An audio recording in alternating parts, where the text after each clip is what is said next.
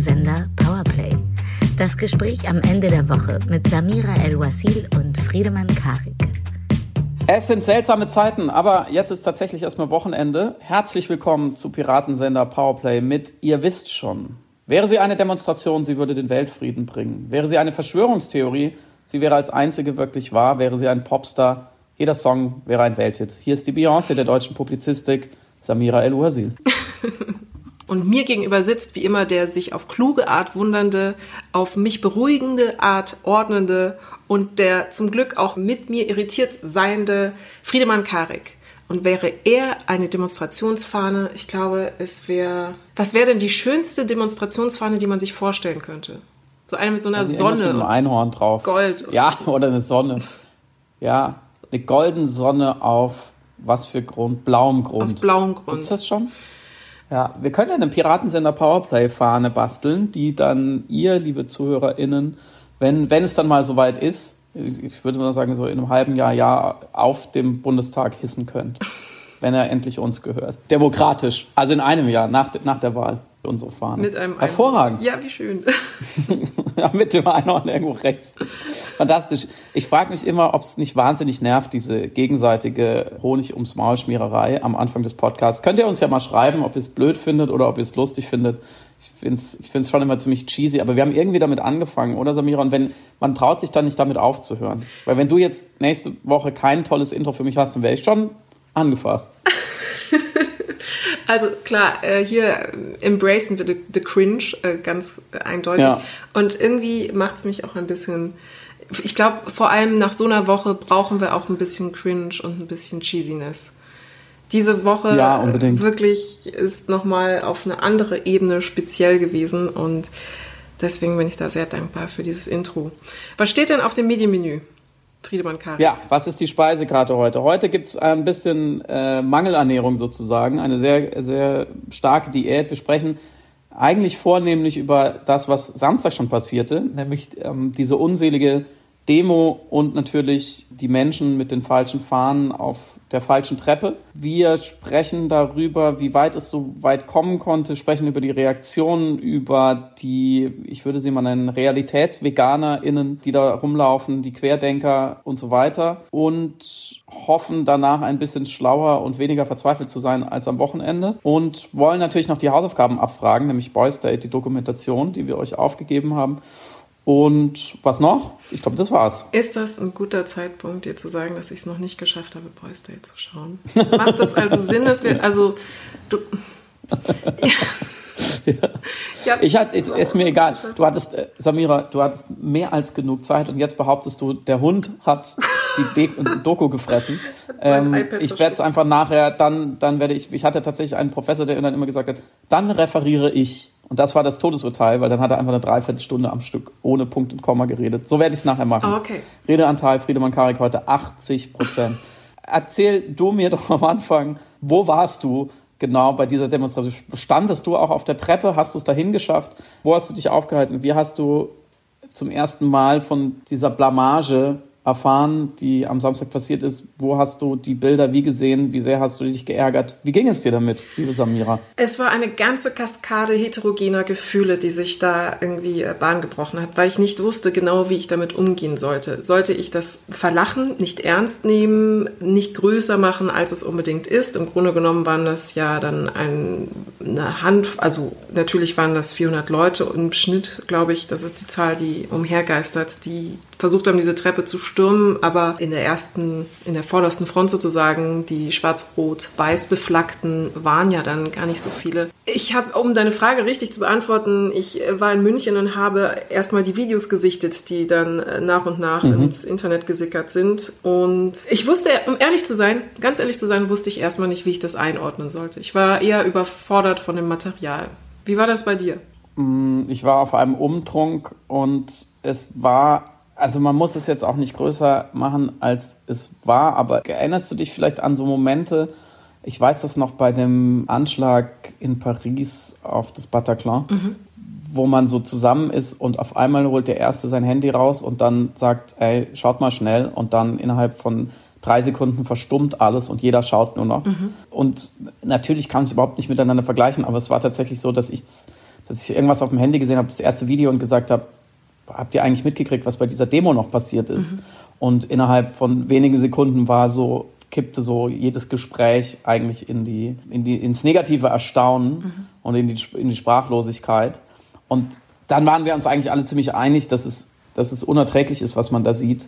Du hast es eben schon angedeutet, eine Farben oder eine Fahne, die unter anderem, ja nicht nur die, das muss man da immer noch einmal klarstellen, dass diese Farben, schwarz-weiß-rot, sind ja nicht nur gewesen die Farben des Kaiserreichs oder die Flagge des Kaiserreichs auch tatsächlich im, im Ersten Weltkrieg, sondern später auch für, ich glaube, zwei Jahre auch die Farben Hitler-Deutschlands mhm. als Nationalfahne, bevor die Hackenrausfahne eingeführt wurde. Und dass diese Symbole gerade von Rechtsextremen versucht werden zu normalisieren oder vorzuschieben, weil eben natürlich das Hakenkreuz in Deutschland äh, verboten ist, das ist auch keine Neuigkeit. Wenn man sich eingehend damit beschäftigt, dann weiß man das schon länger und diese Fahnen wehen schon länger auf einschlägigen Demonstrationen. Das ist also keine etwas tüdelige Reminiszenz an die Monarchie. Mhm.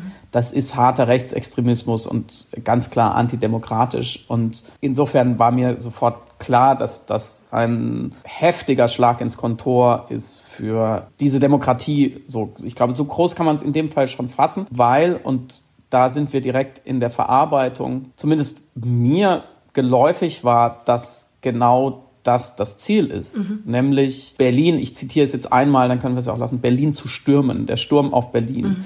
Und heutzutage weiß man ja, dass Protest die Sichtbarmachung und Übersichtbarmachung von Anliegen ist, die sonst nicht stattfinden und dass dieser Protest ganz gezielt darauf aus war, sich größer zu machen, als es eigentlich ist. Und dass, wenn diese Fahnen dann dort auftauchen, das eben kein Versehen war, das war mir sofort klar. Und äh, sozusagen da hat sich keiner verlaufen, sondern dass es ganz klare, gezielte Gewinnlogik war, ein, ein Landgewinn sozusagen näher an das Parlament ran gekommen zu sein. Und mich haben, also das ist natürlich entsetzlich und man muss sich nur mal vorstellen, was im Ausland Menschen sagen, wo vor zwei Generationen noch sozusagen unter dieser Fahne oder ihrer Übersetzung Leute aufs Schlimmste gelitten haben. Ich finde, da kann man ruhig mal ernst werden, auch wenn es nur um ein Stück Stoff geht. Mhm. Das, das muss man sich schon klar sein, was diese Bilder aussagen.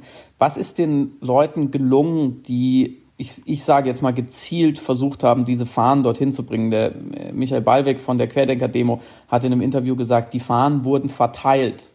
Manche wüssten gar nicht, was sie da äh, geschwungen hätten, weil die Fahnen wurden verteilt. Also es muss irgendjemand gezielt diese Symbolik implementiert haben in den Protest. Was ist ihnen gelungen in dem Moment, als sie auf den Treppen standen? Nämlich eine Medialisierung oder auch eine Instagramisierung ihrer Umsturzfantasien. Mhm. Ja, sozusagen die ästhetische Infiltration erst dieser ganzen Demo und zweitens damit auch durch diesen symbolträchtigen Ort auch gewissermaßen unserer parlamentarischen Demokratie. Und das ist einerseits schon entsetzlich, andererseits sind die Reaktionen darauf, finde ich, beweisen noch mehr, wie erfolgreich dieser Angriff eigentlich war. Wenn zum Beispiel ein Zeit-Chefredakteur wie Bernd Ulrich später sagt, naja, das war ja nicht so schlimm und es könne ja kein Angriff auf das Herz unserer Demokratie gewesen sein, weil die ja gar nicht da reingekommen sind. Mhm. Sie sind quasi an den Türen abgeprallt und der Bundestag tagte ja gar nicht am Samstag und das Parlament wäre ja unsere Demokratie. Deswegen wäre es nicht so schlimm, wenn da irgendjemand auf der Treppe steht und eine Fahne schwingt. Ich finde, das entlarvt auch immer noch eine Verharmlosung, Verniedlichung und auch ein Anachronismus in der Analyse. Das klingt so, als wären wir im Jahr 1950 und es käme, gäbe keine Bilder davon. Und als könnte die Gegenseite nicht genau taktisch diese Bilder erzeugen. Es muss doch allen klar sein, dass das nicht wie früher ist, wo man dann nur im Radio dann fährt und sagt, naja, so schlimm kann es nicht gewesen sein, die wurden ja dann da entfernt, sondern dass die Inszenierung dieser Symbolik an dieser Stelle ist schon der Sturm. Mhm die müssen überhaupt nicht ins Parlament rein, wie manche Leute auch gesagt haben, die Nazis sind ja schon da in Form der AfD. Es reicht schon, dass sie die mal wieder die liberale Demokratie und die Polizei als ihre Exekutivorgan dort an der Nase herumgeführt haben. Denn dieses Vorhaben war publik, das wird jetzt nachher nochmal ähm, dokumentiert, das war aber vorher schon klar, dass sie sowas versuchen. Wo sollten sie denn sonst hinstürmen, wenn nicht genau auf diese Treppe? Sowas weiß man ja vorher. Mhm. Und wenn die Polizei das dann nicht unterbindet, ist das für mich auf eine Art auf Fahrlässigkeit am Rande der Absicht. Mhm.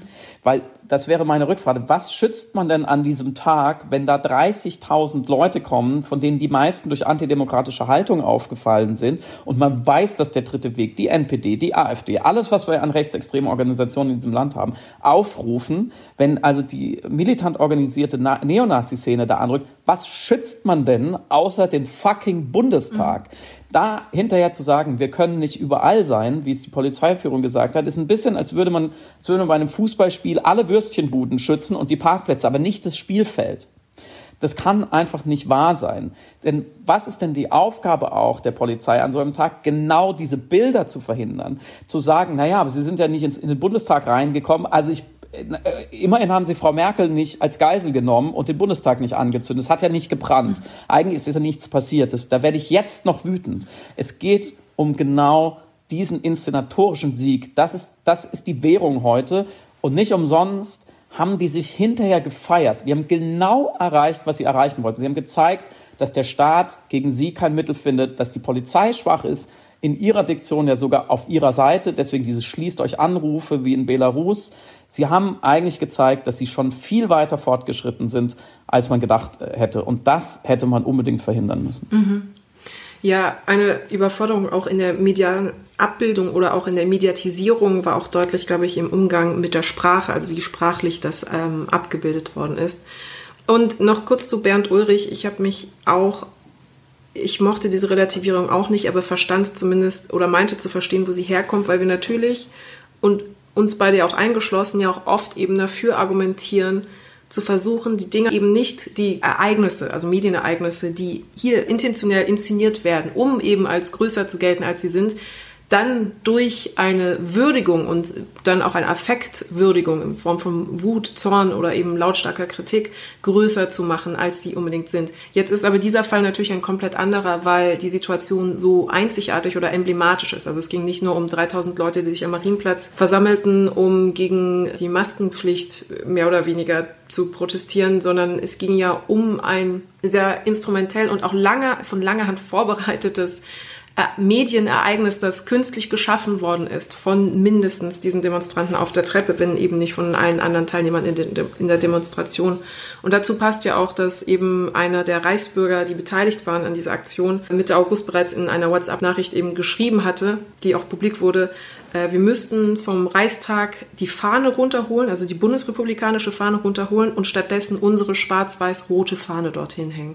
Das stand in dieser Nachricht und diese Nachricht ging auch um. Also es war nicht so, als hätte man nicht ahnen können oder wie du auch gesagt hast, nicht vorhersehen können, dass genau das Reichstagsgebäude natürlich zum Ziel dieser inszenatorischen Attacke wird sozusagen. Aber zurück zur Überforderung auch in Bezug auf die Nutzung der Sprache. Also es wurde ja auch eben sehr oft von einer bunten Mischung gesprochen und ich hatte das ja in der mhm. letzten Woche eben sarkastisch so genannt, weil ich dann gesagt habe, ja, bunte Mischung bestehend aus Reichsbürgern, Nazis, Rechtsradikalen und äh, Dritte Weg-Anhängern, weil natürlich... Ja, wenn man alle Farben zusammenrührt, kommt irgendwann braun raus. Richtig. Genau. Und insofern ist es quasi bunt, bevor man es verrührt. Entschuldigung. Es ist ein buntes, es ist ein buntes Braun und vielleicht trifft das, vielleicht zeigt das natürlich aber auch wirklich die, die, die Schwierigkeiten, die auch eben Medienschaffende hatten, sich so differenziert wie möglich eben dieser doch nichtsdestotrotz sehr heterogenen Gruppe, die nur vereint war im gegen die Regierung protestieren und noch dazu als Statisten und Komparsen missbraucht werden für die rechtsextremen Bewegungen, die dort eben stattfanden. Die teilnehmenden Demonstranten, die jetzt sagen, sie hätten nicht gewusst, was da genau passiert oder sie waren sich nicht ganz im Klaren, was jetzt dort erfolgen sollte, sprechen natürlich mit einer unendlichen Naivität. Sie mussten davon ausgehen, selber zu Statisten von der Verbreitung antisemitischer, rassistischer und rechtsextremer äh, Botschaft gemacht zu werden. Und sie haben das in Kauf genommen und haben den Schulterschluss eben mit rechtsextremen Mitdemonstranten durch entweder Uninformiertheit oder willentliches Verdrängen oder die Hoffnung im Kampf für eine größere Sache, nämlich die Regierung zu kritisieren, das einfach in Kauf genommen. Und da finde ich eben total schwierig, dass dann die Leute im Nachhinein sagen, sie wussten nicht, also sie wussten nicht, was sie da erwartet oder sie sind jetzt total überrascht. Nichtsdestotrotz versucht man eben das medial irgendwie einzufangen und die Leute ja eben diese Heterogenität auch abzubilden. Der zweite Moment oder das zweite Momentum, wo ich das sprachlich auch sehr interessant fand, war natürlich nach wie vor, wie du ja auch kritisiert hattest, bereits im April während der Demonstrationen, ähm, dass immer das Wort Corona-Kritiker oder Corona-Demonstranten genannt worden ist, wodurch natürlich diese Demonstration nochmal semantisch eine andere Größe bekam, so als würden sie eben gegen Corona andemonstrieren. Und das dritte war die kritiklose Übernahme der Formulierung, sie haben den Reichstag gestürmt. Und das ja. war natürlich quasi, wo die Bilder ein voller Erfolg für die Rechtsextremisten waren, war die Übernahme dieses Satzes auf semantischer Ebene ein voller Erfolg für die Rechtsextremisten, weil man dann plötzlich den Eindruck hatte, ja, sie haben tatsächlich mit ihren Fahnen den Reichstag gestürmt, obwohl das eben nicht erfolgt ist. Und dementsprechend waren das alles mediale Manifestationen einer Überforderung und Unfähigkeit. Und ich merke auch selber beim drüber sprechen, dass ich selber an die Grenzen meiner Sprache komme beim adäquaten abbilden wollen, eben dessen, was da passiert ist. Und deswegen auch, als du mich am Anfang gefragt hattest, meine erste Antwort, ich war erstmal überfordert mit dem, was ich da gesehen habe, weil auch viele mhm. Sachen überhaupt nicht zusammengingen. In Bezug aber auf diese mediale Abdeckung, während ich jetzt vielleicht auf der einen Seite Medienschaffende ein bisschen verteidigen möchte und sagen möchte, sie taten sich selber schwer, gibt es einen anderen Aspekt, der mich wahnsinnig gemacht hat, der wirklich für mich ein komplettes Scheitern, ein Versagen. komplettes Scheitern äh, auf medienethischer und äh, medienabbildender Sicht, nämlich die kritiklose Totalheroisierung der drei Polizisten, die da die Reichsbürger daran gehindert haben, in den Bundestag einzutreten. Da hing vor allem bei mir das Wort Heldenpolizist, welches von mhm. der Bild genutzt worden ist, ganz arg nach, weil ich das höchst, höchst problematisch finde aus mehreren Gründen. Einerseits so eine gewisse emotionale Erpressung und das Erzwingen eines Gefühls von Dankbarkeit für etwas, das selbstverständlich ist. Also man triumphiert darüber, einerseits, dass die Polizei ja doch nicht so schlimm ist, wie in den Wochen zuvor kritisiert. Und auf der anderen Seite freut man sich darüber, dass sie einfach erstmal Nazis daran gehindert haben, mit einer Nazi-Fahne gewaltsam ins Reichstagsgebäude zu gelangen. Also wenn wir da jetzt schon sagen müssen, Wahnsinn, vielen Dank, liebe Polizei, dann haben wir ein strukturelles Problem, wenn das schon eine Heldentat ist. Wie hast du das, wie fandest du, du hast es ja vorhin schon angedeutet. Ja, ich glaube, ich habe einen der meist geteilten und auch meist kritisierten Tweets überhaupt äh, in meiner glänzenden Twitter-Karriere geschrieben, nämlich relativ, also auch in mir hat es sofort einen starken Widerwillen ausgelöst, dass jetzt da drei Männchen unsere Demokratie gerettet haben sollen. Mhm. Das entlarvte für mich schon eine vielleicht sehr deutsche Sehnsucht eben nach dem starken Mann oder den starken Männern, vor allem in Uniform. Mhm. Helden eben dann, wie, wie die Polizei es daraus gemacht hat. Und auch nach dem Mythos, da sind wir fast wieder bei der deutschen Deep Story, dass sozusagen Pflichtbewusstsein, Unbeugsamkeit, hart wie Kruppstahl vor dem Parlament stehen und den Mut beweisen gegenüber dem Chaos, dass das sozusagen uns rettet. Das halte ich für eine so fatale Umdeutung der Realität und zwar sowohl auf der, auf der narrativen, kulturellen Ebene, weil genau diese Tugenden haben uns ins Verderben geritten mhm. und zwar mehrmals und uns nie gerettet. Ganz im Gegenteil. Zweitens ist, glaube ich, da muss man jetzt nicht besonders links- oder polizeikritisch sein, um das festzustellen.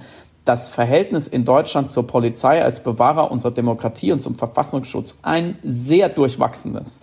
Nicht nur durch die letzten Monate, sondern auch schon vorher wenn wir den NSU anschauen oder das Oktoberfestattentat und, und, und, wir haben so viele Beispiele davon, wo die Polizei als Hüterin der Demokratie versagt hat, dass wir sie jetzt wegen 30 Sekunden Heldenmut dreier Polizisten in den Status sozusagen des Thronwächters erheben, halte ich für so eine Verklärung, dass es alarmierend ist. Mhm. Und dazu passen eben auch die, die ersten Stimmen und Statements von den SpitzenpolitikerInnen, die es wieder nicht geschafft haben, wie zum Beispiel AKK, einfach zu benennen, dass da Rechtsextreme standen, sondern es, sie formulierte so, ich bin richtig wütend bezüglich der Vorgänge mhm. oder Vorfälle. Was ist das wieder für eine Entpolitisierung dessen, was da passiert? Genauso Seehofer, auch OB Müller, meine Stimme von der SPD zu zitieren, die alle sozusagen eine Verantwortungsventilierung hinsichtlich der Polizei vornahmen, die aber viel zu weit ging, weil sie dann sagten, wir müssen diesen Beamten dankbar sein, dass sie uns vor Schlimmeren bewahrt haben. Aber vor was denn Schlimmeren, wie du es schon gesagt hast? Also müssen wir jetzt dankbar sein, dass das Ding nicht explodiert ist, dass die Nazis die Demokratie an diesem Samstag zumindest noch nicht übernommen haben? Sind das die Kategorien? Es ist eine unfassbare Farce, wenn gleichzeitig bei dieser Demo ja dann schon auch einfach rechtsextreme Gewalt ausgeübt wurde, migrantisch zu lesende Menschen das Wochenende nicht aus dem Haus gegangen sind, weil sie nicht das Gefühl hatten, dass sie geschützt sind, wenn Journalistinnen massenhaft bedroht werden und ihrer Arbeit nicht nachgehen können. Wenn also die Demokratie an so vielen Stellen inszenatorisch mit Fahnen oder mit Fäusten bedroht wird und demokratische Werte nicht gelebt werden können, dann, wie äh, ein anderer Chefredakteur, den ich ganz namentlich erwähnen will, zu schreiben, alle, die die Polizei in den letzten Monaten kritisiert hätten, sollten jetzt mal äh, diese Bilder anschauen und schweigen, weil man sieht ja, was für Helden das sind. Was ist das für eine perverse Umkehr der Verhältnisse? Und dann muss ich auch wieder fragen, zur Ethik des Teilens, die da aufscheint, dann wiederum in einer pseudoliberalen Perspektive zu sagen, ja, dann teilen wir einfach die Bilder nicht und dann ist alles in Ordnung, wir machen das Ganze ja nur größer, als es ist, muss man auch wieder sich fragen, was hat das Ignorieren bisher gebracht? Mhm. Das Ignorieren und das Kleinreden hat sie auf die Treppen des Bundestags gebracht. Diese Argumentation und die Heroisierung ist doch auch ein Schlag ins Gesicht für alle AktivistInnen, die in den letzten Jahren sozusagen ihre Haut hergehalten haben, um den Rechten Einheit zu gebieten. Und da wird aus einem inszenatorischen Sieg der Rechtsextremisten, den wir da feststellen können, ein viel größerer, weil sie uns wieder einmal auch gezeigt haben, dass die sogenannte bürgerliche Mitte tief im Hufeisen lebt und immer noch nicht, zumindest nicht öffentlich zugeben kann, was für ein immenses Problem wir mit Rechtsextremen haben, wie mobilisierungsfähig inzwischen die sind, wie groß diese Bewegung ist, wie schlau die vorgehen, dass die längst ihre Symbole umgedeutet haben, dass die auf die Treppen des Bundestages kommen und dass die Polizei eben nichts dagegen getan hat. Mhm. Ich habe eine These, woher, woher dieser Heroisierungspathos auch herkommen könnte. Also es ist dieses Thank you for your service mäßige, das normalerweise aus dem amerikanischen Raum kennt, dass man den Cops danken möchte, dass sie einen so toll beschützen. Grundsätzlich ist es ja erstmal so, wir haben, okay, ich, ich, weiß nicht, ob ich jetzt ausholen darf oder nicht. Das ist, dieser Podcast ist ein einziges Ausholen. Okay, erzählerisch gibt es ja verschiedene Formen von Heldentum, beziehungsweise sozialanalytisch hat man verschiedene Formen von äh, Held als solches ja auseinanderklamüsert. Es gibt einerseits der Mensch, der zum Held wird durch die Handlungen, die er getätigt hat. Und das ist ein Ansatz, der von Zimbardo, Philipp Zimbardo, nochmal revitalisiert worden ist, 2011. Da Zimbardo, das ist übrigens der Typ, der hinter dem Stanford-Experiment stand als einer der Wissenschaftler. Mhm. Und das ist, deckt sich natürlich mit der klassischen Heldenreise. Also dadurch, dass du richtige Handlungen tätigst, wirst du ein Held. Oder dadurch, dass du die dir gestellten Prüfungen überwindest, wirst du zum Helden. So, das ist das Klassischste, was wir kennen. Davor kannten wir auch den determinierten Helden. Also das ist der, der dazu bestimmt ist, ein Held zu sein oder als Held sogar geboren worden ist, entweder durch eine Prophezeiung oder durch Ahnen oder durch die Blutlinie oder ja, welchen mhm. Kult des vom Gott geküssten Heldengenies du auch an den Tag legen möchtest. Und das dritte, und das ist ein ganz, es ist ein neueres Phänomen, ist die Self-Fulfilling Prophecy des Heldenmuts. Also dadurch, dass du jemanden als Helden bezeichnest, wird er dadurch zu einem. Und das deckt sich natürlich sozialwissenschaftlich mit der Auseinandersetzung des Heldenmythos, der als soziales Konstrukt wahrgenommen wird. Das Heldentum als soziale Zuschreibung, die nicht eine persönliche ist oder individuelle, sondern eine im Kontext der Gesellschaft entstehende und daher natürlich dann abhängig von historischen, kulturellen und situationsbedingten Umständen, aber vor allem von Symbolen und Bildern und einer damit verbundenen Emotionen. Und in Anbetracht der Kritik, die jetzt eben die international die Polizei, natürlich aber auch in Deutschland die Polizei, schon einfach nur letzte Woche haben wir noch über den Jungen gesprochen, der vom Scooter quasi gerissen worden ist und dann von acht mhm. Hamburger Polizisten eingekesselt worden ist. Vor dem Hintergrund eben dieses polizeikritischen Diskurses war der Wunsch jetzt kompensatorisch eine Art self-fulfilling prophecy herzustellen. Also dadurch, dass wir jetzt diesen Heldenmythos über diese drei Polizisten, die einfach nur ihre Pflicht getan haben, die ich übrigens dadurch nicht kleinreden möchte oder sowas. Auf jeden Fall dadurch, dass wir jetzt diesen Mythos über sie drüber stülpen, in der medialen Abbildung und auch in den Kommentierungen, ist, glaube ich, die Sehnsucht und die Hoffnung da, dass diese Menschen zum Helden werden, dadurch, dass wir sie dann als Helden definieren. Und wenn wir diesen Gedanken zu Ende denken, dann merken wir, wie traurig das eigentlich ist oder wie viel das aussagt über die institutionellen und strukturellen Probleme, die wir zu haben scheinen, dass dieses Vakuum überhaupt entstanden sein muss, dass diese Sehnsucht da ist, Also nicht nur aus historischer Sicht und sowieso in der deutschen Kultur und äh, es gibt kein Rittertum mehr und es gibt kein Opfertum mehr und so weiter und deswegen wird das jetzt kompensatorisch durch aktuell uns rettende Polizisten ausgeglichen, sondern wirklich jetzt ganz spezifisch im aktuellen Diskurs, im aktuellen polizeikritischen Diskurs ja. sofort drauf gesprungen wird. Also wirklich mit, mit einer auch sehr irritierenden, nicht Ignoranz, aber Verdrängung, einer sehr irritierenden Verdrängung dessen, was was wir jetzt seit dem Tod von George Floyd im Grunde genommen diskutieren. Also ob es jetzt NSU 2.0 ist, NSU an und für sich, die ja. krassen, die Blamagen in Bezug auf alle Daten, die rausgegangen sind, die Erweiterung, die wir jetzt in NSU 2.0 Fall hatten. Es sind, es sind so viele Beispiele. Ich würde jetzt am liebsten alle aufzählen, aber ich will auch irgendwie den Hörer nicht langweilen. Aber wir, wir kennen alle Fälle. ja, absolut. Also mir fiel gerade ein, dass man fast schon wieder bei Max Weber ist und den Typen legitimer Herrschaft ja. und sich fragt, welche Herrschaft schreiben wir eigentlich dieser Polizei zu? Und es ist vielleicht eine ganz seltsame Verstrickung und wir brauchen auch immer ein bisschen charismatische Herrschaft, die ja, in dem genau. Moment aufgeschieden ist, weil es einfach Helden sind und sie überlebensgroß sind. Mm, und andererseits, als ich das auf Twitter geschrieben habe, haben mir, also dass diese Heroisierung einfach problematisch ist, viele vorgeworfen, sagten sie so, man, man kann ja gleichzeitig, wie du gerade auch gesagt hast, man kann diesen drei Polizisten ja dankbar sein und trotzdem mit nüchternem Blick auf diese ganze Veranstaltung gucken. Und da würde ich sagen, theoretisch ja, praktisch scheint es mir nicht mehr gegeben, weil genau in diesem Moment ja all diese Kritik, die du eben auch nochmal aufgezählt hast, nach hinten tritt und man sozusagen endlich ein Versöhnungsangebot hat mit dieser Institution, die man ja eigentlich gut finden will. Und natürlich möchte ich auch grundsätzlich die deutsche Polizei gut finden, mhm. wenn sie halt nur nicht so problematisch wäre. Natürlich möchte ich lieber in einer Gesellschaft leben, wo ich mit Fug und Recht sagen kann, und zwar zu jedem Menschen in dieser Gesellschaft, die Polizei ist wirklich dein Freund und Helfer und sie verteidigt die Demokratie und sie verteidigt deine demokratischen Rechte. Natürlich spüre ich ähm, diese Sehnsucht auch und auch diese Sehnsucht nach Verantwortungsexternalisierung. In dem, dem Moment, wo ich wirklich glaube, dass drei Polizisten uns vor dem rechtsextremen Umsturz schützen können und das aktiv tun, mhm. muss ich mir über den rechtsextremen Umsturz keine Gedanken mehr machen und was vielleicht mit mir zusammenhängt. Und dann wird natürlich das Leben einfacher. Wir stellen also fest, aus Sicht der Rechtsextremen ein voller Erfolg, aus Sicht der Polizei mhm. nicht ein voller Erfolg.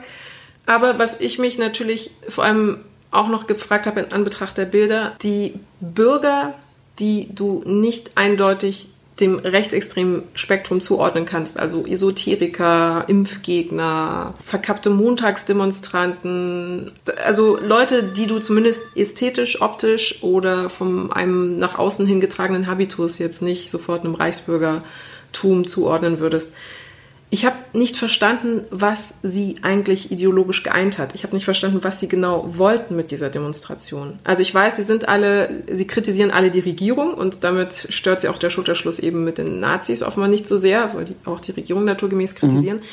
Aber was ist die Konsequenz? Und genau, und sie wollen eine Sichtbarkeit. Sie möchten gehört werden, sie möchten wahrgenommen werden, aber für welche Agenda? Was genau möchten sie denn, dass wahrgenommen wird? Inwiefern möchten sie gehört werden? Also, was ist ihre ideologische Botschaft? Ich habe das einfach nicht durchdrungen. Was, wie hast du das gesehen? Ist interessant, weil ich glaube, du hast schon alles gesagt, was, was man dazu sozusagen erkennen und wissen und sagen kann, weil sie ja tatsächlich auf der ersten Ebene demonstrieren dafür, dass sie demonstrieren dürfen. Mhm. Und sie sind dagegen, weil sie dagegen sind. Und alles, was man konkreter fassen kann, wird ja dann, ist ja dann schnell auf einer Ebene, dass es so eine Fundamentalkritik an dem ist, wie wir gerade Demokratie veranstalten, wo man sicherlich auch dafür oder dagegen sein kann. darf ja jeder auf die Straße gehen und sagen, ich finde es blöd, was die Bundesregierung macht. Ich finde es auch blöd, wie sie zu ihren Entscheidungen kommt. Nur das ist, glaube ich, die Gemeinsamkeit. Corona war natürlich nur ein Katalysator für ganz viele diverse Gruppen. Das haben wir, glaube ich, auch jetzt schon verstanden. Das ist, da ist es wirklich der bunte Haufen. Zwischenfrage wäre noch so ein bisschen, warum ist die Maske auch so ein Zankapfel? Aber das ist vielleicht mein Thema für eine andere Folge. Für eine eigene, wir machen mal eine eigene Maskenfolge. Ich würde mal sozusagen am Anfang anfangen und mich fragen, warum heißt das eigentlich Querdenker? Ich finde, Quer, Querdenker ist ja schon so ein Wort, das fand ich halt schon immer genervt, so als Eintrag in so einer in so einer Bio, in so einer Bio bei Xing oder bei LinkedIn so, äh, ja, Thomas 42 zertifizierter Coach und Querdenker. Das behauptet ja schon so eine nonkonformistische intellektuelle Rebellion, so ein seitlich austreten und sagen, ihr denkt alle gerade, ich denke quer. Ich kann also Brücken schlagen, ich kann irgendwo hin geistig, wo ihr nicht hin könnt. Ich glaube, das ist das, aller, das allererste, das Wichtige, wo wir dann auch gleich wieder bei den Verschwörungserzählungen sind, auf die wir gleich noch kommen.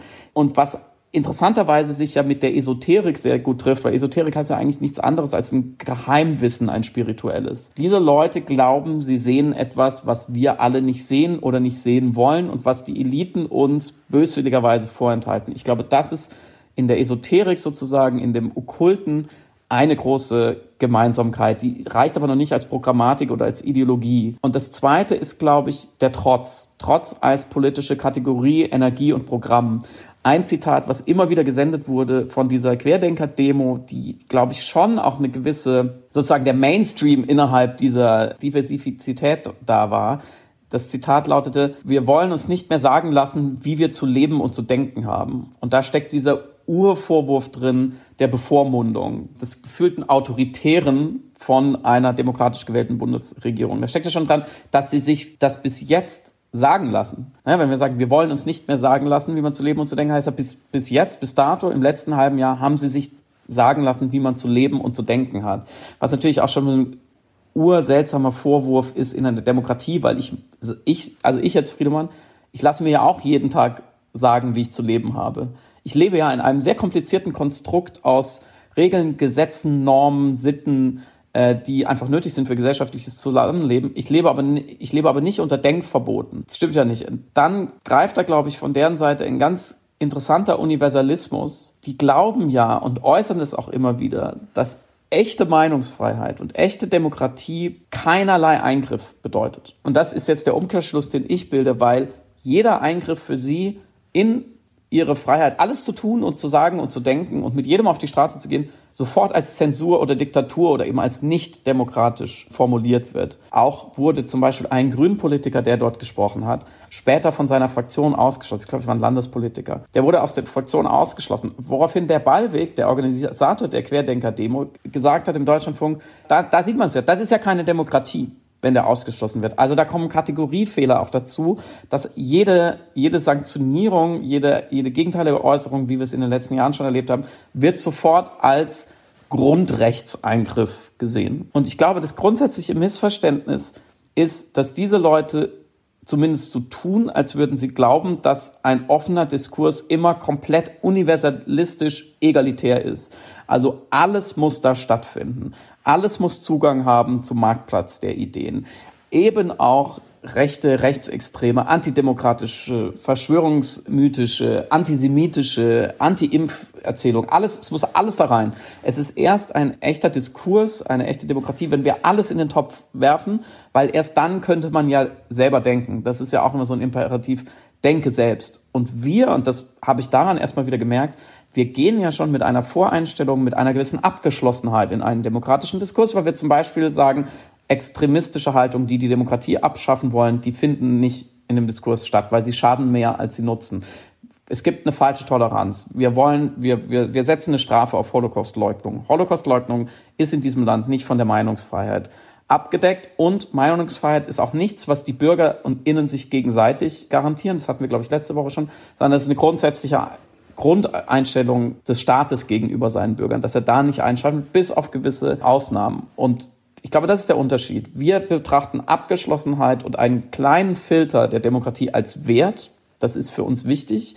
Genauso wie, kein, wie nicht jeder Spinner mit nicht jeder Fahne auf der Treppe vom Bundestag stehen darf, sondern wir sagen, da setzen wir uns durch. Für die ist die Offenheit das Ideal. Das könnte man sozusagen als in Anführungszeichen ihre Pseudoideologie deuten. Ein Universalismus, eine totale Offenheit gegenüber allem. Das führt natürlich von der Theorie in die Praxis, es führt natürlich dazu, dass man dort die immer gleichen, im Endeffekt doch wieder rechtsextreme Motive hat, der Austausch, die Umvolkung, die sinistren Eliten. Das führt in einen lupenreinen Populismus, wie nach einer Definition von Jan Werner Müller, dass nämlich die Eliten böse sind, das Volk verkauft haben und dass alles gut wird, wenn das Volk wieder die Kontrolle übernimmt. Wir wollen unsere Souveränität zurück und deswegen sagen die ja auch, das ist hier jetzt eine verfassungsgebende Veranstaltung. Ja, was natürlich eine völlige Hybris ist, aber lupenreiner Populismus.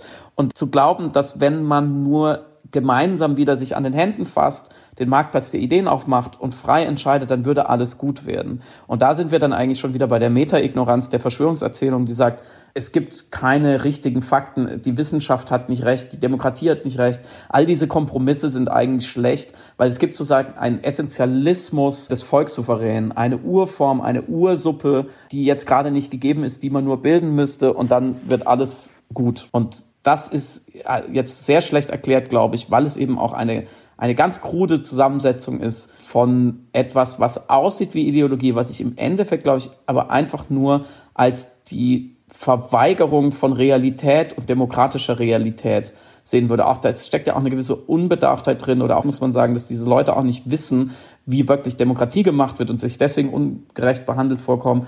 Und dann vermischen sich teilweise ja auch legitime persönliche Anliegen wie ein Mann, den ich gehört habe in der Reportage, der nicht mehr in Kurzarbeit sein will, mit Umsturzfantasien. Und dann wird es eben so problematisch. Ja, klar, der Marktplatz der Ideen von John Rawl, das ist so das Ideal, was angestrebt wird und was aber natürlich in der Art so, wie es die Demonstrierenden ja vor allem einfordern, verkennt, dass wenn alle Ideen gleichermaßen stattfinden dürfen, ja gleichzeitig nicht anerkannt wird, dass eben auch eine Gegenrede zu dem, was Sie wiederum sagen, ja auch genauso legitim ist. Und da sind wir natürlich jetzt wieder bei der auch schon letzte Woche geführten Diskussion über die Cancel Culture. Also ab wann ist Kritik, wird Kritik gegen eine Position, die auf dem Jahrmarkt der Ideen verhandelt wird, als Canceling eben dieser Idee empfunden und muss wiederum die kritisierte Idee nicht auch die Kritik an eben dieser Idee aushalten, um selber dem Ideal des 100% frei seienden Marktplatz der Ideen selbst gerecht zu werden. Und der Umstand, dass da manche Demonstrierenden einerseits natürlich zu Recht sagen, wir möchten unser Recht auf freie Meinungsäußerung nutzen, aber gleichzeitig die der Presse absprechen, das Recht auf Pressefreiheit haben zu dürfen und sie eben dort gewaltsam versuchen irgendwie fernzuhalten, zeigt natürlich, zeugt natürlich von dem performativen Widerspruch. Aber ich glaube, das verbindende Wort ist vor allem das Wort alternativ. Also so wie in alternativer Medizin einerseits, aber eben zum Beispiel auch in Alternative für Deutschland oder alternative Fakten, wie wir es eben von Trump kennen die Suche oder die Sehnsucht nach einer alternativen Erzählung. Also die Abkehr vom Konsens ist in diesem Moment so groß, dass dann auch die erstbeste Erzählung oder die erstbeste alternative Erzählung dankend angenommen wird. Und da sprechen wir auch gleich jetzt noch über die Verschwörungserzählungen, zum Beispiel im QAnon drüber. Und der Umstand, dass die Demonstrationen natürlich ein Instrument sind, um die Kontrolle zurückzuerlangen, in einer Zeit, die subjektiv als Kontrollverlust und deswegen noch mehr sich auf Erzählungen und Mythen und Ideologismen gestürzt wird, die einem helfen, zumindest ein Gefühl von Selbstwirksamkeit oder ein Gefühl von Kontrollrückgewinnung oder überhaupt eine Illusion eben der Kontrolle zu erlangen. Pia Lamberti und Katharina Nokun haben das in Fake Facts, die, die ihr wunderbares Buch über die Verschwörungstheorien sehr gut aufgedröselt, aber ich glaube, das ist eben eines der Wirkmechanismen. Und dazu war mir noch ein Satz eingefallen von Dirk Kupiowicz, der in einem Spiegel essay das war aber lange vor Fridays for Future, aber vielleicht hätte er es dann heute nochmal anders geschrieben, aber der Satz ist mir irgendwie hängen geblieben. Er sagte, dass die Bürger von heute nicht für die Zukunft protestieren, Klammer auf, also im Gegensatz zu früher, Klammer zu, äh, sondern für sich. Das ist natürlich eine Referenz an Protestkultur, die naturgemäß immer immer gegen das Establishment war. Klar, das ist ja Teil der, eben, also der Definition von Protestkultur. Aber die Studenten eben aus einer Überzeugung heraus demonstriert haben, dass sie davon ausgingen, dass ihnen auf jeden Fall jetzt erstmal zugehört wird und dann eben auch eine politische oder gesellschaftspolitische Veränderung erfolgte. Das heißt, sie hatten schon durchaus Vertrauen in die Wirkmächtigkeit der Regierung, die sie umgab sozusagen, das umzusetzen, was sie forderten. Und jetzt ist es, so scheint es zumindest, dass diese Proteste in ein vermeintliches Vakuum, das vermeintlich vom Staat hinterlassen worden ist, ein, ein Mob oder eine Menge oder eine Masse sich bildet, Übrigens, das sind ja auch nicht äh, wirklich äh, viele, wir müssen das immer noch in Relation sehen, um gar nicht äh, politisch zu walten, sondern einfach um eine eigenen Entfremdung mit kollektiver Entladung zu fühlen. Also so wie Elias Canetti es in Masse und Macht beschrieben hatte, wo er sagte, dass der wichtigste Vorgang, der sich innerhalb einer Masse abspielt, erstmal die Entladung ist. Also vorher die Masse besteht erst in dem Moment, wo sie sich kollektiv miteinander entladen kann, im Rahmen eben zum Beispiel dieser, dieses Protests. Und das ist der Augenblick, wo, ich muss jetzt frei zitieren, das ist der Augenblick, wo alle, die zu dieser Gruppe gehören, ihre Verschiedenheiten loswerden und sich in dem Moment im Rahmen der Entladung irgendwie als gleich fühlen. Das heißt, wenn sich erst die Gruppe in der Gruppe zur Gruppe zusammenfindet und wir noch den Satz im Ohr haben, dass die Demonstrierenden nicht mehr für die Zukunft demonstrieren oder eine Veränderung vom Staat einfordern, weil sie dem Staat ja sowieso nicht vertrauen, sondern nur für sich demonstrieren, dann war die ganze Veranstaltung am Samstag nicht nur ein großer Erfolg auf medialer Ebene, sondern war auch ein performativer Akt der Verfestigung eben dieser ideologischen Bewegung, weil sie in der Entladung zueinander gefunden hat. Und das konnten wir super daran sehen, dass Leute, die sich auf gar keinen Fall normalerweise dem rechtsradikalen Spektrum zuordnen würden, nun aber Teil dieser wabernden Masse bestehend aus schwarz-weiß-roten Fahnen war. Im Grunde war das Ganze einfach eine riesige Werbeveranstaltung für Rechtsextremisten und die, die mitgelaufen sind, waren ein bisschen so wie die Toten in The Sixth Sense, die gar nicht wissen, dass sie schon auf der falschen Seite der Lebensachse stehen. An dieser Stelle möchte ich noch unbedingt den, äh, diese Ausgabe vom Lakonisch Elegant Podcast empfehlen, wo Christine Watti und Katrin Rönnecke mit Armin Nassei auch nochmal darüber sprechen. Ich finde. Und Nassei auch das sagte, was du zu Beginn sagtest, nämlich in diesen Demonstrationen ging es nicht um Corona. Sehr wichtiger Satz. Ich finde, du hast auch noch was Wichtiges gesagt. Du hast gesagt, dass sie sozusagen die erstbeste Alternative wählen und dann in dieses Rabbit Hole fallen und dann eben sagen, zum Beispiel Corona ist von Bill Gates äh, über uns gekommen und die Eliten stecken alle unter eine Decke. Ich finde den Begriff Erstbeste nochmal interessant, weil man sich, und da sind wir vielleicht bei QAnon unter anderem auch oder eben auch bei den Corona-Verschwörungserzählungen, warum glauben die denn genau das? Es gäbe ja viele verschiedene Arten, da sozusagen ähm, auch dann in der Masse mit eine, eine Ventilierung zu haben, erstmal einen, einen Abfluss an Druck, wenn nämlich die Realität ihnen so unerträglich erscheint, dass sie eben nach der Alternative suchen, dann ist die Frage, welche Alternative ist denn am besten? Und ich glaube, dass die meiste Stimulation in Form von Selbstaufwertung, das ist, glaube ich, wichtig, wie ich vorhin schon sagte. Sie sehen sich als die einzigen Leute, die eben hinter die Kulissen geschaut haben.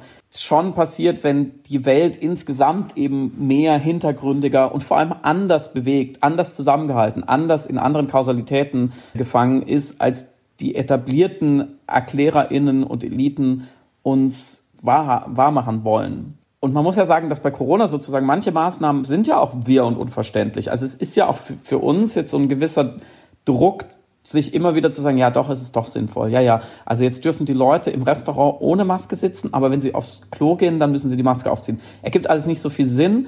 Und wir, wir müssen ja auch sozusagen die Realität wieder so hinkonstruieren und diese Maßnahmen so hinkonstruieren, dass es passt.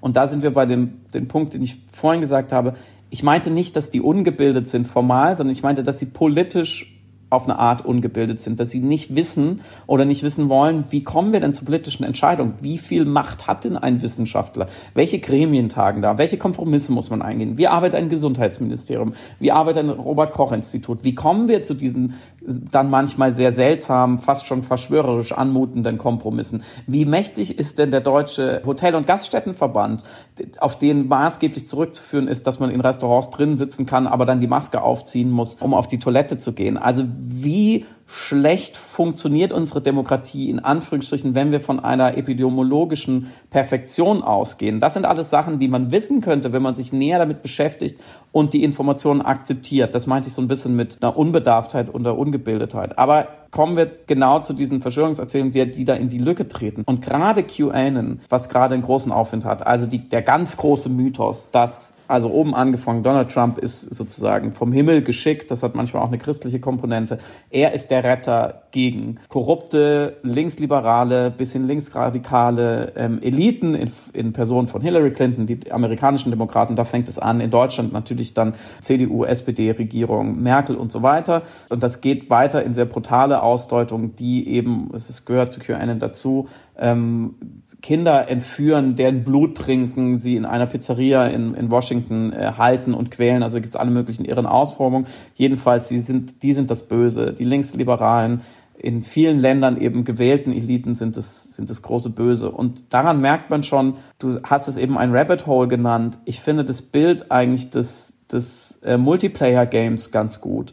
In dem Moment, wo ich glaube, dass ich das verstanden habe und dass die Welt in Wirklichkeit so im Inneren von sinistren Eliten zusammengehalten wird, denen kein Mittel äh, zu böse ist und die sozusagen noch sozusagen metaphysisch, das hatten wir letzte Woche auch mit diesem Bluttrinken, die ja da sozusagen satanistisch äh, auch irgendwie parareligiös funktionieren, die also echte, schlimme Horrorfilm-Bösewichte sind. In dem Moment bin ich in einem Multiplayer oder in einem Live- Action-Roll-Game, was unabgeschlossen ist. Die ganze Welt ist mein Spielfeld. Ich bin der Held. Es ist eine enorme Selbstaufwertung, eine enorme Resonanzproduktion, die da auch funktioniert, weil ich kann in Foren, in, auf solchen Demonstrationen, ich kann mit Leuten korrespondieren. Ich kann immer noch, es ist völlig unabgeschlossen, ich kann immer noch mal an den Computer gehen und noch mal irgendwo einen Hinweis finden. Ich kann immer noch ein seltsames Video auf YouTube gucken. Es kann immer noch viel schlimmer werden. Ich kann aber auch gleichzeitig mir fast schon sowas wie eine Karriere aufbauen, das kennt man ja aus der Flat Earther Society zum Beispiel, da gibt es dann sogenannte ExpertInnen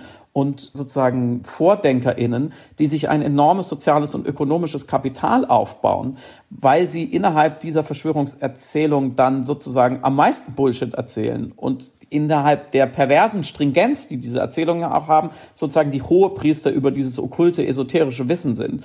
Und wenn nur genug Leute, ich habe sie am Anfang, glaube ich, Realitätsveganer innen genannt. Wenn nur genug Leute sich selbst auf Diät sitzen, auf Faktendiät sozusagen und sich intellektuell unterzuckern, dann sind aber die Leute, die innerhalb dieser Diät sozusagen die Gurus sind, und das sehen wir ja auch bei tatsächlichen Ernährungsdiäten, schon wieder sozusagen, da gibt es schon wieder eine Hierarchie. Auch da gibt es ja Eliten. Und da gibt es dann sozusagen das richtige Leben im Falschen, würden die sagen. Ich würde sagen natürlich das falsche Leben im Richtigen. Das heißt, ich kann ja immer weiter in der Realität, die ich völlig ablehne und in der Demokratie, die ich verabscheue und die für mich das Allerschlimmste personifiziert, ganz bequem leben und so mein Parallel, meine Parallelkarriere, so meine Parallelhierarchie aufbauen und da immer weiter aufsteigen. Und wir können ja in Deutschland eigentlich nur froh sein, dass wir zum Beispiel wegen strengeren Waffengesetzen, dass diese Leute nicht mehr an Waffen kommen, weil es ist ja nur eine Frage der Zeit, bis sich Leute radikalisieren und dann, wie zum Beispiel der Attentäter vor einem knappen Jahr in Halle, der in die Synagoge eindringen wollte und dort Menschen getötet hat,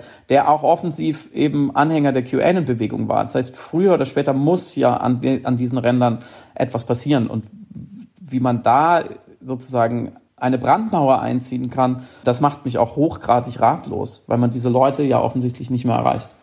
Ja, kurz noch zur Rabbit Hole, weil ähm, ich weiß genau, was du meinst mit dem Multiplayer-Game, zumal eben auch sehr gamifizierende Aspekte im Rahmen dieser Radikalisierungen auch online erfolgen. Also mhm. schlussendlich ist ja auch jedes soziale Netzwerk mehr oder minder ein soziales Spiel, was man äh, spielt und das dann noch kombiniert mit eben verschwörungstheoretischen Momenten, die auch Dechiffrierungs- und sozusagen mhm. Puzzleleistung erfordern. Also jetzt ganz speziell auf das QAnon-Beispiel angewandt, ist es ja so, dass dieser politische Kult davon ausgeht, dass Q, also diese Instanz, die aus dem sogenannten Deep State heraus die Welt darüber informiert, dass es eben diese sinistren Machenschaften gibt und diese Elite, die Kinderblut trinkt, dass dieser Q eben verschlüsselte Botschaften überall im Internet hinterlässt und auf sozialen Netzwerken. Und das ist ganz interessant, weil viele Anhänger glauben auch, dass die Rechtschreibfehler von Trump tatsächlich eigentlich ein geheimer Code sind, mit denen eben sie auf dem Laufenden gehalten werden. Und äh, sie erwarten ja zudem noch zwei große Ereignisse, nämlich einmal The Storm, also das ist der Moment, wo Trump eben diese Kinderblut trinkende Elite, bestehend aus dem Papst, Oprah Winfrey und Obama, auflösen wird. Und des Weiteren The Great Awakening, also der Moment, wo dann alle endlich sehen, was passiert ist. Und interessant hierbei fand ich das eben, weil diese kleinen Details, diese Codes, die hinterlegt worden sind, die man auf äh, verschiedenen Boards finden kann, auf 4 oder eben unterstellterweise auch in den Rechtschreibfehlern großer Machthaber, sich die Anhänger der QAnon-Bewegung oder dieses politischen Kults, so muss ich, anders kann ich es ja nicht nennen, äh, eben auch Bäcker nennen, die Bäcker. Das heißt, ja, das hat alles natürlich so ähm, Multiplayer-Game-Aspekte, weil in einer Welt, in der man selbst eine Art, sich selbst als einen Verlierer sieht oder als jemand Abgehängtes oder als jemand nicht Teil der Gesellschaft seiendes, es natürlich angenehmer ist, wenn man sich zum Spiel und zum Helden seiner eigenen seines eigenen spielerischen Narrativs macht und behauptet, dass man eben der eine ist, der alles begreift und alles sieht und der eine Querdenker. Aber um zu erklären, woher ich das Bild der Rabbit Hole habe, das ist nämlich nicht meines, es gab Ende 2019 ein sehr bemerkenswertes Paper aus der Universität Berkeley von Mark Ledwig und Anna Zaitsev mit Namen Algorithmic Extremism, YouTube's Rabbit Hole of Radicalization. Und da sind sie dem Umstand nachgegangen, wie sich Nutzer vor allem auf YouTube selber radikalisieren mithilfe, also unintendiert mithilfe des YouTube-Algorithmus. Also ganz praktisch gesprochen, sagen wir mal, du interessierst dich für alternative Heilmethoden und schaust dir dann ein paar Videos an, dann, dann lernt sozusagen dein Rezeptionsalgorithmus bzw. deine Startpage einfach dazu, was dich interessiert und zeigt dir dementsprechend natürlich weitere Videos, die sich genau mit dem Thema befassen, zeigt dann aber, von diesen Videos Versionen bzw. Varianten, die besonders reichweitenstark oder besonders viel kommentiert worden sind oder besonders viel geliked oder disliked worden sind. Das heißt, du kriegst dann die Informationen, die du anfangs gesucht hast. Das kennt ja auch jeder. Also du googelst irgendwie Filmanalysen, nachdem du Tenet angeschaut hast und jetzt äh, kriege ich natürlich erstmal die ganzen Rants, warum äh, Christopher Nolan der überbewertetste Regisseur im Universum ist sozusagen. So, und dann kommst du aber auf die Videos, die dann Querverbindungen herstellen. Also von einem Guru, der dann irgendwie erklärt, wie man sich mit Wasser heilen kann, ist man dann bei radikalen Impfgegnern und bei einem Video von einem radikalen Impfgegner ist man dann in irgendwelche Betrachtungen, warum die ganze Pharmalobby weltweit lügt und von dort ist es dann nicht mehr weit bis zur Theorie, dass die WHO wiederum von Bill Gates beherrscht wird und von dort ist man dann in zwei Videos eigentlich bei Ken Jebsen. Und von da an ist es dann auch nicht mehr weit zu QAnon. Das bedeutet, du hast einen Fluss an Informationen, die dich immer weiter eben in diesen Kaninchenbau hineinlenken und gleichzeitig eine Art informationelle Abstumpfung, weil jedes darauffolgende Video, was du bekommst, noch ein Mühe krasser ist als das vorhergehende. Das heißt, selbst wenn du mit der, mit dem krassesten Endpunkt der Videos nicht d'accord gehst, hast du vielleicht schon einen kleinen Moment der Überzeugung erlebt bei den Videos, die im Verhältnis zu dem komplett deliranten Pizzagate-Video vielleicht dann aber schon dich kurz nachdenken lassen, wie das denn jetzt mit Bill Gates und der Impfpflicht ist oder so. Und das ist ein sehr bemerkenswertes Phänomen, das analog funktioniert zu ohnehin sehr, und das wird auf längere Zeit noch problematischer als ohnehin schon netzwerkdynamischen Effekten. Jetzt ganz besonders verstärkt natürlich durch die Pandemie und die Sehnsucht, Einordnungen zu haben in einer Situation, in der alle wissenschaftlich arbeitenden Menschen eben auf Sicht fahren. Und ich weiß, ich habe schon letzte Woche antikapitalistische Kritik geübt in Bezug auf die Wirkungsweisen und die Wirkmechanismen der sozialen Netzwerke, aber es ist jetzt hier in Bezug auf Verschwörungserzählungen natürlich noch problematischer und ganz insbesondere auf QAnon. Und dazu möchte ich kurz nachzeichnen, was Facebook gemacht hatte, eigentlich in Reaktion auf die Fake News Vorwürfe. Interessanterweise haben sie nach der Präsidentschaftswahl 2016 den ihren eigenen Algorithmus, also den Facebook-Algorithmus verändert, um den Schwerpunkt der Timeline, also den kuratierten Schwerpunkt der Timeline, wegzulenken von externen Quellen, die mitunter der Grund waren, warum eben so viele Fake News dort verbreitet worden sind. Also es wurden dann Seiten geteilt, die aussahen wie Nachrichtenagenturen oder die aussahen wie äh, seriöse Medien, aber im Grunde genommen eben nur komplette Fehlinformationen geteilt haben. Und der Facebook, der neue Facebook-Algorithmus oder der korrigierte wollte nun rübergehen zu mehr persönlichen Inhalten und vor allem auf der Seite stattfindenden Inhalten. Das heißt, sie haben die Gruppen gefördert und sie haben mehr Kommentarverhalten favorisiert, was auf Inhalte einging, die auf Facebook produziert worden sind. Also weniger die externen Sachen, um eben die ganzen Fake News Sachen weniger stattfinden zu lassen und mehr die Community Sachen das ging einher auch mit dem Wunsch, selber weg von dem Image eines Nachrichtenaggregators, denn die sozialen Netzwerke wollten nie Medienagenturen oder Nachrichtenagenturen sein. Ja. Also haben sie jetzt dann die Gruppen gefördert und die Gruppen sind jetzt allerdings die kleinen Inkubatoren geworden für jede Form von Verschwörungstheorie, weil die sich natürlich jeder Moderation und jedem Einfluss entziehen. Es ist ja klar, es sind einfach geschlossene Gruppen und dort bilden die Leute unter sich miteinander ihre kleinen Echokammern für sich selber aus radikalisieren sich dort erfolgreich und das ist eines der Orte, wo nachdem QAnon auf 4chan eben sehr erfolgreich größer geworden ist, dann in die sozusagen etablierteren sozialen Netzwerke reinsickerte, da dann direkt in die geschlossenen Räume hinein und dann wirklich unüberwacht vor sich hin gären konnten. Und wenn sich Interessierte oder Unentschlossene oder nach Antworten suchende oder wie auch immer die äh, Sinnsuche im Leben gestaltet sein mag, von diesen Personen sich eben in diese geschlossenen Gruppen verirren und dann Bestandteil dieser selbstgeschaffenen Echokammern sind in Form von Telegram-Gruppen oder eben geschlossenen Facebook-Gruppen äh, oder einer kodierten Sprache, die, die naturgemäß ja auch andere ausschließt dann haben wir natürlich klassische netzwerkdynamische oder sozialdynamische Momente, die dann hochgradig tribalistisch werden. Darüber haben wir auch schon gesprochen. Und wenn die Wahrhaftigkeit dann der Pandemie in Frage gestellt wird oder der Informationen, die man einfach von den seriösen Medien bekommt, und eine antiwissenschaftliche, eine antifaktische Haltung zu einer politischen Haltung der Gruppe, der gesamten Kammer, der ganzen, gesamten Echokammer mutiert, dann wird dieser Protest hochgradig tribalistisch und dann geht es nicht mehr um die Frage, ob etwas stimmt oder nicht, ob etwas wahr ist oder nicht, sondern um die Frage, ob es für die Gruppe oder die Partei oder meinen Stamm sozusagen von politischem oder ökonomischem Vorteil ist, eine Information zu leugnen. Und das ist nahezu immer der Fall. Und dementsprechend ist die Nicht-Akzeptierbarkeit faktisch belegter Tatsachen mit implementiert in das Design und Walten dieser Gruppen. Was sie unglaublich schwer macht. Und da bin ich, da bin ich 100% bei dir. Ich bin auch total beunruhigt. Und ich weiß nicht, wie wir entradikalisierend gegen Stammesdynamiken antreten können, wenn man normalerweise denkt, Aufklärung ist das beste Instrument und hier ist es aber etwas, das als Beleg, weil sie ja falsch sein muss, als Existenzberechtigung für die eigene Gruppe fungiert. Daran würde sich jetzt natürlich anschließen die Hypothese, dass Wahrheit und auch Lüge als politische Kategorien ausgedient haben, wenn so viele Menschen sich jenseits jeglicher Wahrheit informieren und natürlich auch über Donald Trump wollen wir gar nicht reden. Ich glaube, das wäre eine ganz hervorragende eigene Folge vielleicht. Das ist gut, wie ich hier jetzt deine Idee wegnehme, gell?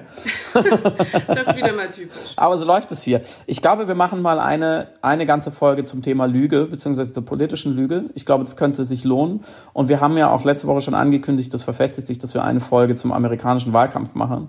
Die zwei Folgen haben dann wahrscheinlich auch viel miteinander zu tun. Und das bietet mir jetzt auch die Chance, noch zwei Sätze zu Boy State zu sagen liebe, liebe Lobsters und liebe Pauis und liebe Samira auch, alle, die es noch nicht gesehen haben. Alle, die es gesehen haben, können uns, sich bei uns melden und sagen, ob es stimmt, was ich jetzt sage.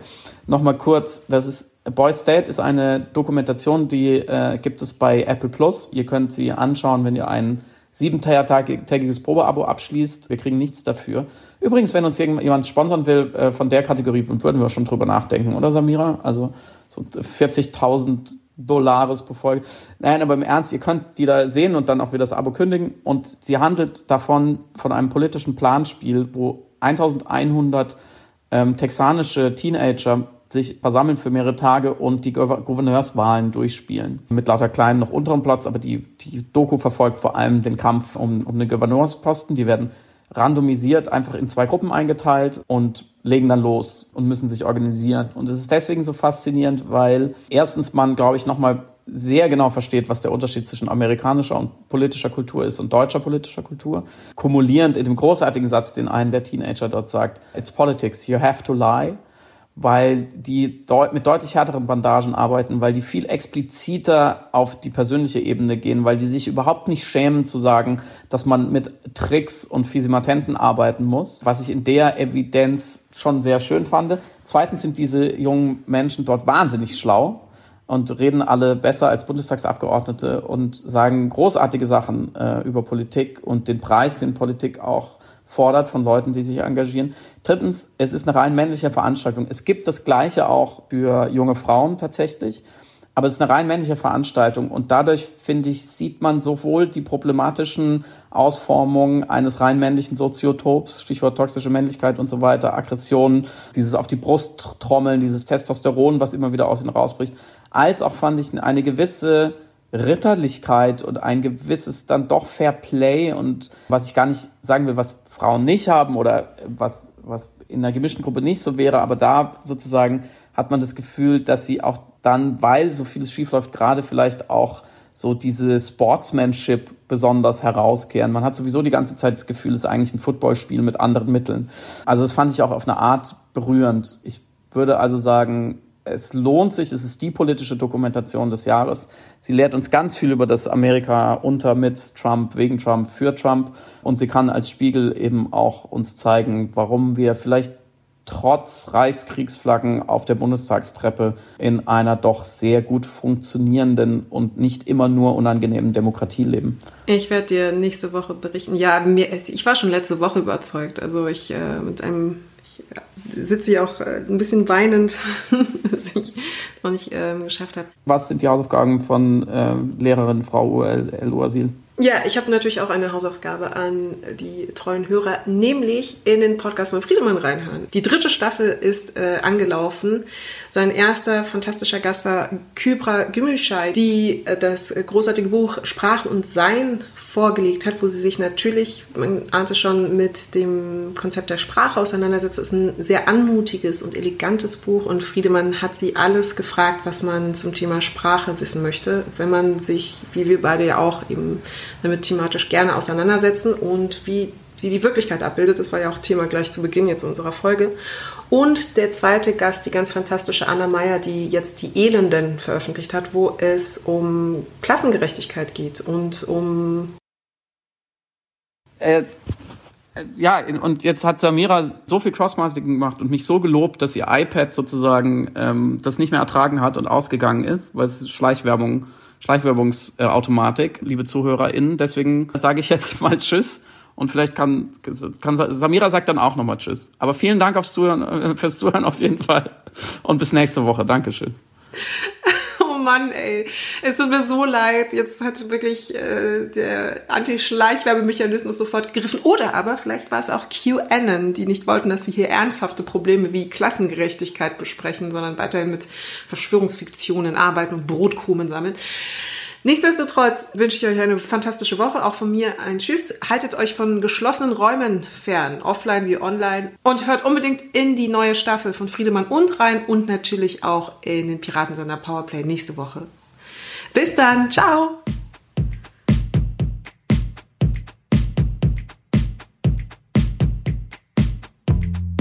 Du hörst Piratensender.